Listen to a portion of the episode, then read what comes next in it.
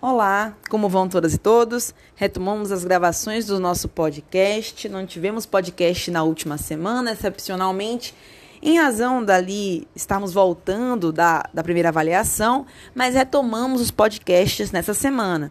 Para terminar de falar a, sobre as partes gerais, sobre as considerações gerais do crime de sequestro e cárcere privado, que foi o delito que nós começamos a abordar na nossa última aula ao vivo, artigo 148 do Código Penal.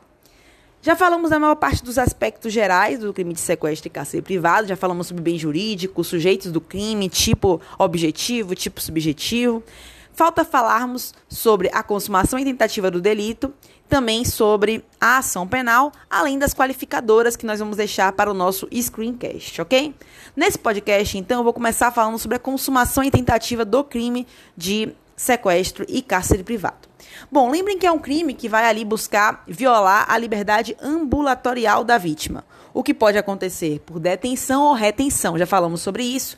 Tanto o autor pode transportar a vítima para algum lugar e lá deixá-la confinada, né, proibi-la de se locomover, de sair daquele espaço, como pode acontecer quando a, o autor mantém a vítima no local em que ela já se encontrava, impedindo que ela saísse, que ela saia daquele lugar e vá para um outro local de seu interesse.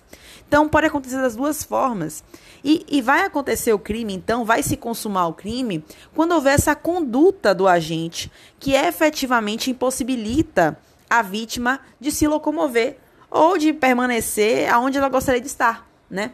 É, é importante o que a doutrina coloca de que esse é um crime material, é um crime material, então possui ali um resultado naturalístico e é um crime de dano.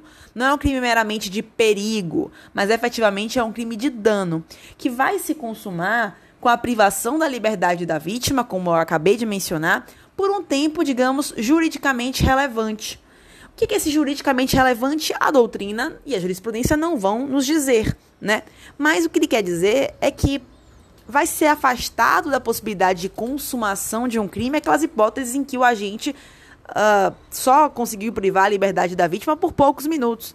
Um minuto, dois minutos, cinco minutos em que ele privou a vítima de liberdade, não vai chegar a ter força para configurar o crime de sequestro ou cárcere privado, a não ser que se demonstre que havia um interesse do autor de manter aquela vítima por mais tempo confinada e ele só não conseguiu a, a alcançar esse objetivo por circunstâncias alheias à sua vontade.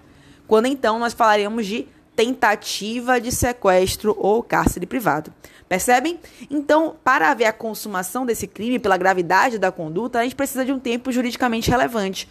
Trancar alguém numa sala por dois minutos, cinco minutos, né? Para que eu possa fazer alguma coisa e voltar, não chega a ser a configurar, ter força de configurar um sequestro e cárcere privado.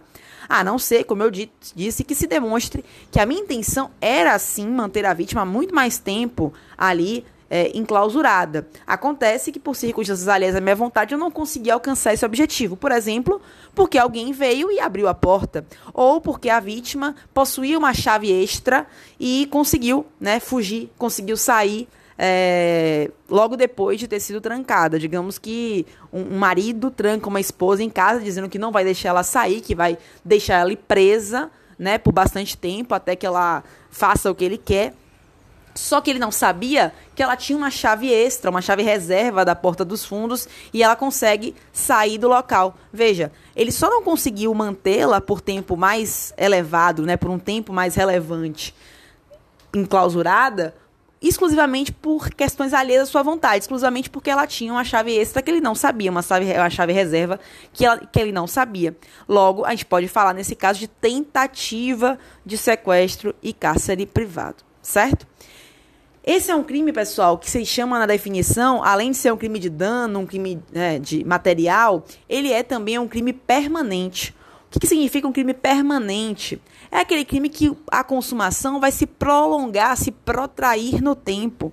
Enquanto a pessoa está mantida em sequestro, né, num cativeiro, num local, está sequestrada ou está em cárcere privado, ela, o crime está se consumando.